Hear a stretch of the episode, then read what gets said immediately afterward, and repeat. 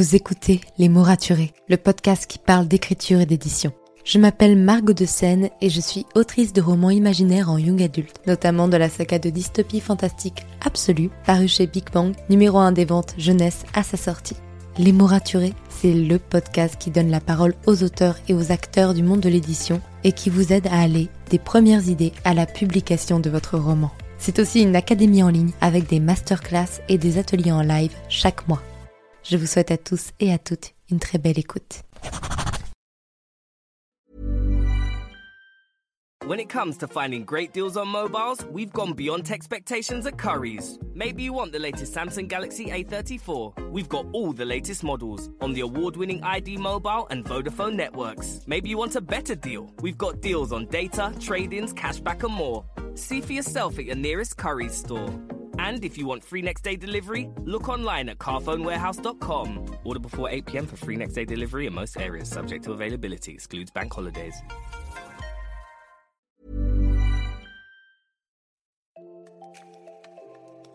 Bienvenue sur Les mots raturés, le podcast qui parle d'écriture et d'entrepreneuriat. Je m'appelle Margot de Seine, étudiante en marketing passionnée par l'écriture depuis l'âge de 10 ans. Dans ce podcast, je vous aide à écrire votre roman en vous partageant mon expérience et celle de formidables auteurs entrepreneurs. Pour recevoir des conseils chaque mardi matin, inscrivez-vous à la newsletter via l'adresse dans les notes de l'épisode. En attendant, prenez votre boisson préférée, mettez-vous à votre aise et bonne écoute. Hey, ravi de vous retrouver pour ce nouvel épisode de podcast. Excusez-moi de ne pas avoir sorti d'épisode vendredi dernier, j'avais des petits soucis de santé, rien de grave, mais suffisamment pour que je sois un peu clouée au lit quand même. Pas le Covid, si vous posez la question, mais de ce fait, j'avais pas vraiment l'énergie de poster un épisode. Mais vous inquiétez pas, je vais me rattraper. Surtout que j'ai tellement de super projets là qui se sont officialisés enfin pour moi, pas encore pour vous, mais qui vont arriver dans les prochains mois pour le podcast. Attendez-vous à de super interviews. Vraiment, je, je ne tiens pas en place personnellement, j'ai tellement hâte. Et ça va être chouette, ça va être génial, vraiment. Déjà, la semaine prochaine, je vais recevoir quelqu'un de chouette pour l'interview. Mais ce qui arrive dans les mois qui arrivent, sans mauvais jeu de mots et sans répétition, ça va être incroyable. Vraiment, je ne m'en remets pas. Bref, aujourd'hui, j'avais envie de vous parler d'un sujet un petit peu plus personnel, mais c'est un épisode de podcast que j'avais envie de tourner depuis des mois, et à chaque fois je me dis, oh, pas tout de suite, pas tout de suite, et finalement je suis, oh, bah si, je vais le faire aujourd'hui. Ce sont, en fait, voilà, les lectures, les animés, les séries, les films qui ont marqué mon écriture et qui m'ont notamment donné envie d'écrire de la science-fiction. Parce que, il faut le dire, et si je suis honnête avec moi-même, je, sais le reconnaître, la science-fiction n'est aujourd'hui plus un genre très à la mode. CF, euh, la lettre de refus que j'ai pu recevoir. Mais euh, c'est aujourd'hui beaucoup plus tourné vers la fantasy, notamment la romance fantasy. Et là où la science-fiction était à la mode quand j'étais au collège, il y a dix ans, ça commence à remonter. Et euh, c'est vrai que c'est très triste pour moi, parce que c'est ce que j'aime écrire. Mais j'avais envie justement de vous partager un peu les références qui m'ont mené à l'écriture, puis qui surtout m'ont mené à écrire de la science-fiction. Que ce soit, bah, peu importe le support. Et je me suis contentée d'une petite liste pour ne pas vous, euh, vous noyer de livres, de séries à regarder, surtout que la plupart sont très connus. Donc euh, c'est plus moi des choses qui m'ont marqué pour qu'on en parle et qu'on en discute. Et au cas où vous ne connaîtriez pas, mais euh, alors là par contre je tombe des nues pour certains films. Vraiment les films que j'ai cités, j'espère que vous les avez vus vraiment. Et si c'est pas le cas, foncez le voir après les épisodes. Pareil pour les séries, normalement vous en avez entendu parler. Sinon, de quelle planète débarquez-vous? Voilà on va pouvoir discuter de tout ça tranquillement et, euh, et vous expliquer comment moi je suis arrivée à aimer la SF, voire même la SF horrifique pour mon cas. la première saga que j'ai lue de ma vie, c'était Les Princesses Elina, donc ça n'a rien à voir. Mais le premier gros gros roman que j'ai lu, j'avais 8-9 ans, peut-être plus 8, c'était un Tara Duncan. On n'est pas du tout dans la SF, on est dans la fantasy. Et j'avais déjà lu un peu de fantaisie, puisque ma mère aimait, enfin ma mère, mon père me lisait énormément de livres quand j'étais jeune. et dont de la fantaisie, mais c'était le premier vrai gros livre que j'ai eu. Et c'est grâce à lui que j'ai aimé la lecture, et je ne remercierai jamais assez Sophie Andoimami Cognan, l'autrice de Tara Duncan, pour m'avoir fait aimer la lecture si jeune, grâce à ça. Donc même si c'est pas de l'ASF, je voulais juste la citer elle parce qu'elle a marqué ma lecture et de ce fait elle a marqué mon écriture. L'autre auteur que je ne pouvais pas m'empêcher de citer, même s'il n'écrit encore une fois pas de l'ASF, mais de la fantaisie, et c'est grâce à la fantaisie que j'ai fini par écrire de l'ASF, c'est Pierre Bottero. Et pour le coup, c'est lui qui m'a donné envie d'écrire, parce que sa plume, c'est juste de la poésie pure, ça se lit tout seul. Il y a certains de ses livres que je connais par cœur et je pense à la trilogie de l'autre et à celle d'Elana, le, le pacte des marches Dans les deux cas, je, recommande cette lecture, ces lectures, parce qu'elles sont juste magiques. Elles nous transportent vraiment dans notre univers, transmettent de belles valeurs, tout en étant très adultes. Et c'est grâce à ces deux auteurs que j'ai aimé lire, puis écrire. Et donc rien de tout ça ne serait possible sans eux. Et c'est pour ça que j'avais envie de commencer par eux et de tout simplement les remercier. Car euh, voilà, tout ce que je fais aujourd'hui, je l'ai fait grâce à eux. De ce fait, mes premières SF. Eh bien mes premières SF, je pense que c'était un peu celle de tout le monde. J'avais 11 ans et j'ai ouvert Hunger Games. Oui, j'ai lu Hunger Games assez tôt. Je sais pas si c'est tôt par rapport à la plupart des gens parce que je me rends compte quand même aujourd'hui que c'était vachement violent. Mais moi, je l'ai lu très tôt, je l'ai lu, j'avais 11 ans. Pareil pour le labyrinthe, j'ai lu à sa sortie. Et c'était vraiment mes premières science-fiction. J'étais jeune, j'ai lu toutes les dystopies qui existaient, même celles qui étaient un peu moins bonnes, il faut le dire, parce que, un peu comme c'est le cas aujourd'hui avec la fantasy, comme c'est la mode, tous les auteurs écrivent ça. Et euh, on sent qu'il y a des auteurs où c'est pas trop leur genre. Et c'est comme ça, mais c'est juste que c'est ce qui fait vendre, donc euh, les gens font ce qu'ils peuvent. Et ben voilà, c'était la, la, gloire à, à la science-fiction à cette époque et aussi au paranormal roman, c'est ça je pense à tous les Twilight, ce genre de choses. Mais moi, je lisais beaucoup moins de ça. J'en lisais un peu, mais pas tant que ça. Alors que la science-fiction, ne cherchez pas, j'ai lu presque toutes les dystopies qui sont sorties à cette époque-là. Donc voilà, j'ai démarré avec les classiques du genre. Ou d'ailleurs, quand je parle d'absolu, la première euh, impression des gens, c'est de me dire Ah, ce serait pas un peu du style Hunger Games et le labyrinthe? J'ai envie de leur répondre non, parce que c'est, c'est finalement pas mes plus grosses influences dans l'écriture. Mais je peux pas, parce que sans, bah, sans eux, j'aurais pas vraiment découvert la SF. Et forcément qu'il y a malgré tout certainement une part d'eux dans le livre, même si personnellement c'est pas la prédominante je peux pas la nier et je peux pas reprocher aux gens de l'avoir parce que ce sont des classiques du genre aujourd'hui. Et je me vois mal comment leur dire non, pas du tout, ce, n'est pas du tout, ça ne vient pas du tout d'Hunger Games, du labyrinthe, c'est impossible. Donc ça, c'était vraiment mes premières SF au collège. Et elles m'ont fait aimer l'ASF de façon générale. J'ai continué fin collège, début lycée, avec des science-fiction qui m'ont totalement retourner le cerveau et que j'aime encore lire aujourd'hui, des années et des années après, et qui sont fièrement affichés dans ma bibliothèque. Il s'agit de Red Rising, de Pierce Brown, de Les Fragmentés, de Neil Schusterman, et de Illuminae, de Jake Christophe et euh, Amy Kaufman. Ces trois-là, ces trois sagas-là, waouh Les claques que je me suis prises. De Red Rising, j'ai appris que dans l'écriture de SF, je pouvais être gore. et surtout, je pouvais mettre en place de la stratégie, avoir des héros qui ne sont pas lisses et euh, qui cherchent pas à faire les choses pour protéger les gens, mais aussi pour la vengeance. Ça, Red Rising, meilleure lecture de tous les temps.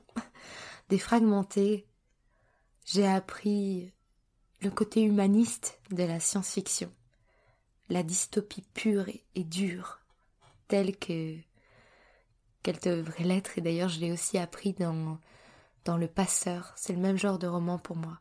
Ceux où, où ils te font réfléchir sur ta société actuelle en te montrant le futur. Et ça, vraiment, ça, ça m'a montré à quel point, oui, la science-fiction, c'est, le présent. C'est vraiment, c'est écrire le présent, en exagérer, pour montrer comment ça peut dériver. Et Illuminae, je vais vous dire un secret Illuminae quand j'ai lu le résumé. J'étais pas très convaincue parce que ça me paraissait drôle et pas sérieux. Et euh, surtout qu'on me l'avait offert, donc euh, j'étais bon d'accord. Et je me suis lancée avec beaucoup de préjugés. Mais qu'est-ce que j'ai bien fait de me lancer? Parce que oui, il y a de l'humour et, heureusement parce que le sujet traité est si sombre, si terrible. Il se passe tellement de choses horribles dans ce roman que heureusement il y a un peu d'humour pour, pour soulager le lecteur de tout ça. Illuminae, ça m'a montré aussi que je ne suis pas obligée d'écrire un roman linéaire, que ce soit dans la chronologie, dans la forme, dans le fond. J'ai toutes les possibilités, j'ai toutes les cartes en main, et ça vraiment, rien que pour ça, je ne saurais remercier assez cette lecture de m'avoir montré qu'un roman n'a pas forcément la même forme que les autres et qu'il peut correspondre à, sa, à la vision de l'auteur. On termine la partie livre avec les classiques que je lis depuis des années et que je découvre toujours plus chaque année, parce que souvent c'est mes lectures de, vacances, parce que je les prends en poche, donc c'est beaucoup plus facile à emmener. C'est les Stephen King, déjà, qui m'ont fait apprécier de plus en plus l'horreur. Et j'adore en mettre dans, ma SF.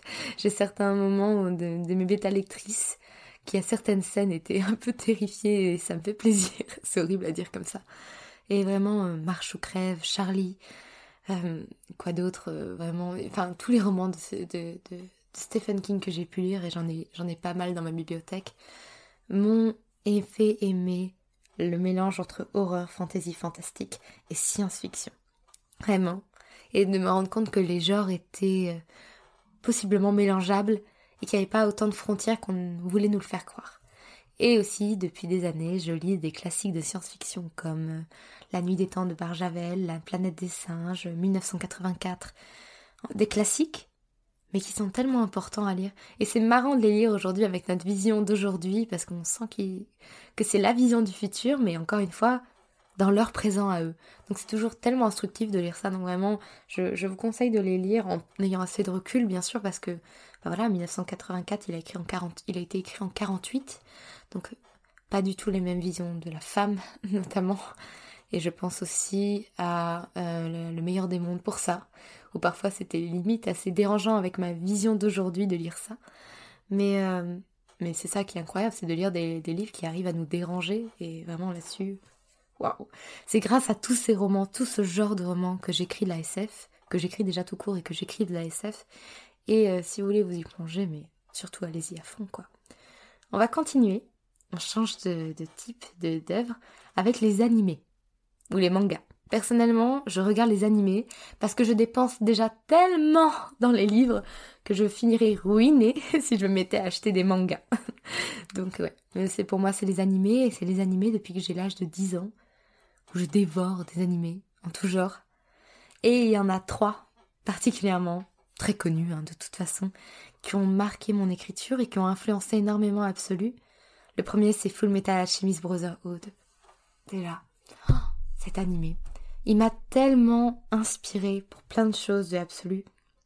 Et euh, il m'a fait me rendre compte que on pouvait suivre des personnages qui, qui pensent tellement être dans le bon camp et qui se rendent compte que ah, c'est pas tellement ça et que la vérité elle est plus complexe que ça.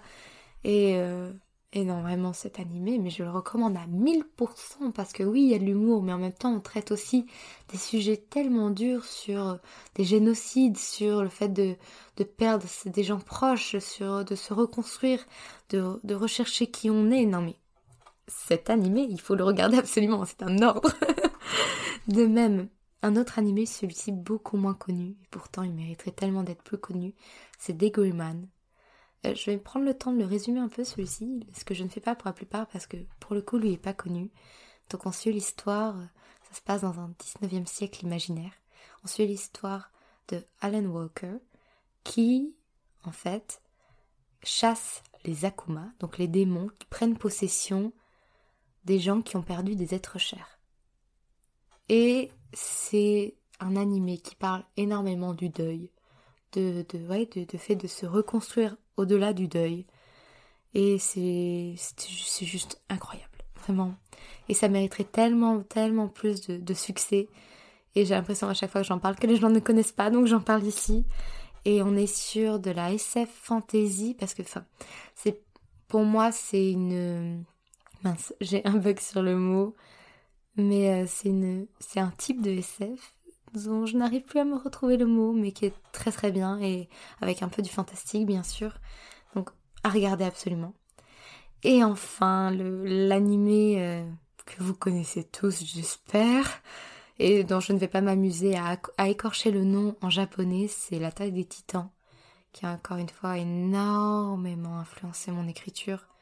Et j'écrirai pas comme ça sans cet animé. Regardez-le. Il est effrayant, il est glauque, il est gore, il est tout ce que vous voulez.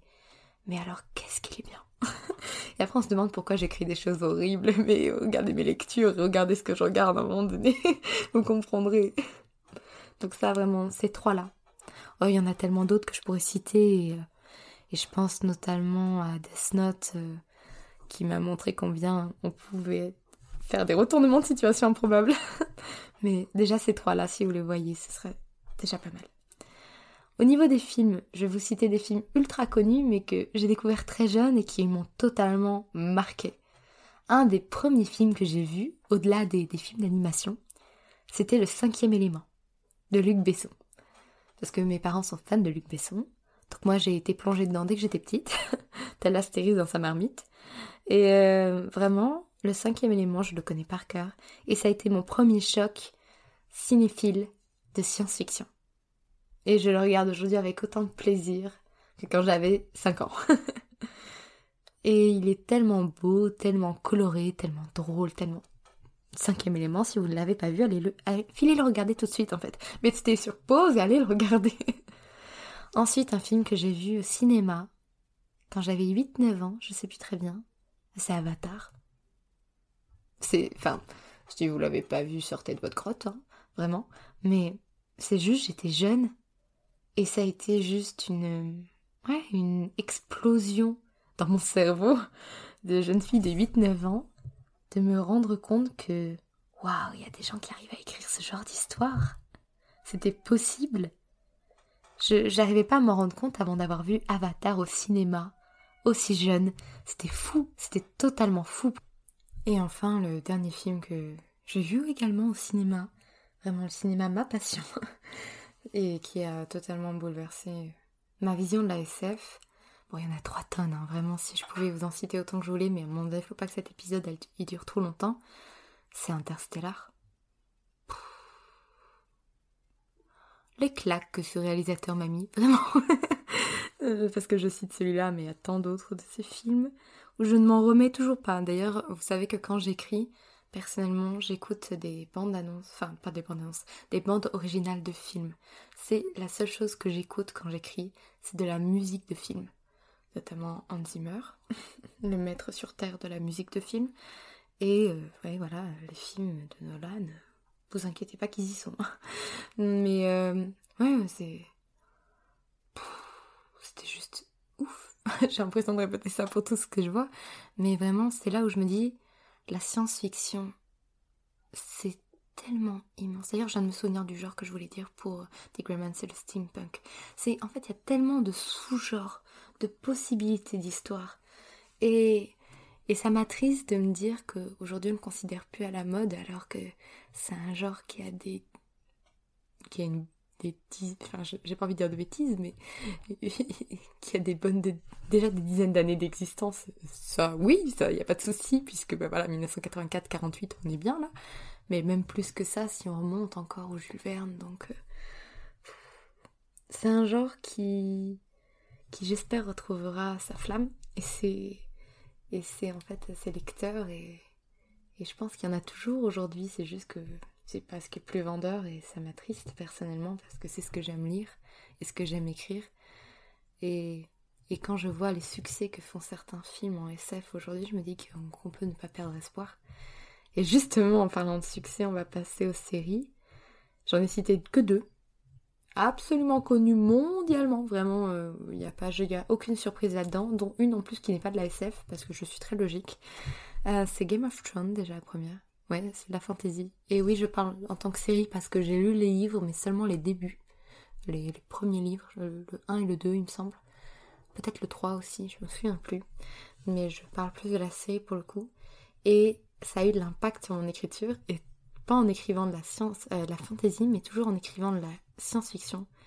Parce que ça m'a permis de rendre compte qu'on peut suivre énormément de personnages ayant des points de vue différents, se battant entre eux, et à quel point la famille c'était essentiel Vraiment, euh, un jour, quand vous lirez Absolu, je l'espère, vous verrez à quel point moi, euh, les histoires de famille sont essentielles dans mes romans. Et euh, je pense que je tiens en partie de ça de Game of Thrones. Et la seconde série, pour le coup, n'a pas impacté l'écriture du tome 1 puisque je l'ai vue cette année. Mais je ne pouvais pas la citer tellement elle m'a redonné espoir en le fait que la SF avait encore de l'avenir devant elle.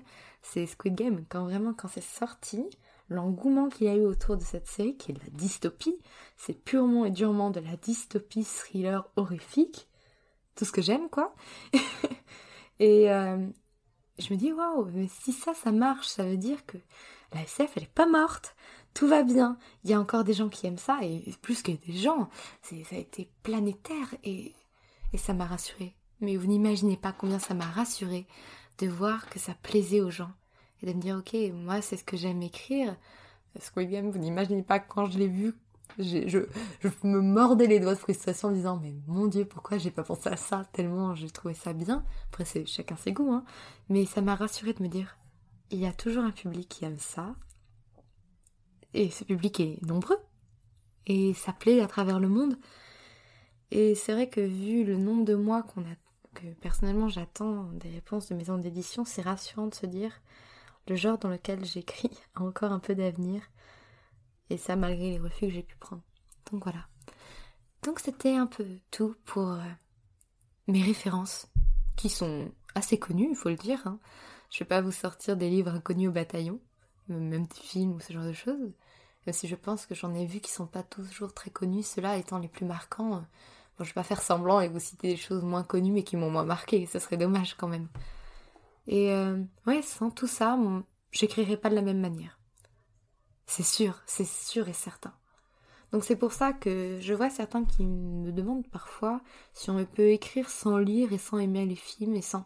Oui, on peut, on peut tout à fait. Mais je trouve que ça appauvrit. Parce qu'on se nourrit de tout ce qu'on voit, de tout ce qu'on prend dans la tronche, de toutes les émotions qu'on ressent. Et donc la vie réelle est déjà pas mal à ce niveau-là pour s'en prendre plein la tronche mais les films, les livres, les œuvres, qu'elles soient cultes ou non, enfin, elles sont un accélérateur d'émotions et de d'expériences. et si vous avez écrit, envie d'écrire dans un genre, il faut connaître le genre pour moi. Pour ne pas tomber dans les clichés déjà, c'est important. Et aussi pour comprendre ce que vous aimez, ce que vous n'aimez pas dans le genre, vous, en tant que, en tant que lecteur, pour en fait trouver votre style en tant qu'auteur. C'est essentiel. Donc là déjà vous avez pas mal de références à regarder si vous avez envie d'écrire la SF. Euh, et, je vous souhaite d'avoir vu et aimé tout ça, ou de pas avoir aimé, c'est possible aussi. Mais ne venez plus me parler, je plaisante bien sûr. Et voilà, j'espère que ça vous aura donné euh, quelque chose à lire ou à regarder. Je vous retrouve vendredi pour un nouvel épisode de podcast.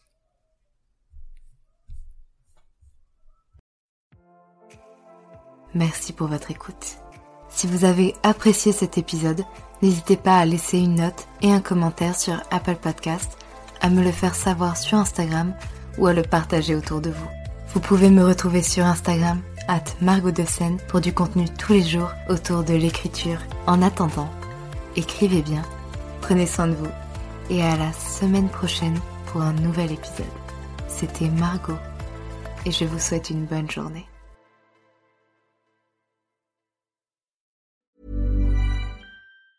When it comes to finding great deals on mobiles, we've gone beyond expectations at Curry's. Maybe you want the latest Samsung Galaxy S23 Ultra. We've got all the latest models on the award winning ID Mobile and Vodafone networks. Maybe you want a better deal. We've got deals on data, trade ins, cashback, and more. See for yourself at your nearest Curry's store.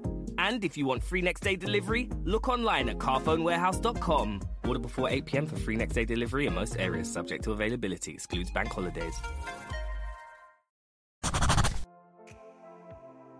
Merci pour votre écoute. Pour soutenir le podcast, n'oubliez pas de vous abonner et n'hésitez pas à laisser une note et un commentaire sur votre plateforme d'écoute préférée. Vous n'imaginez pas combien cela aide le podcast. Retrouvez toutes les actualités du podcast sur le compte Instagram les.mots.raturés et en newsletter. À très bientôt pour un nouvel épisode.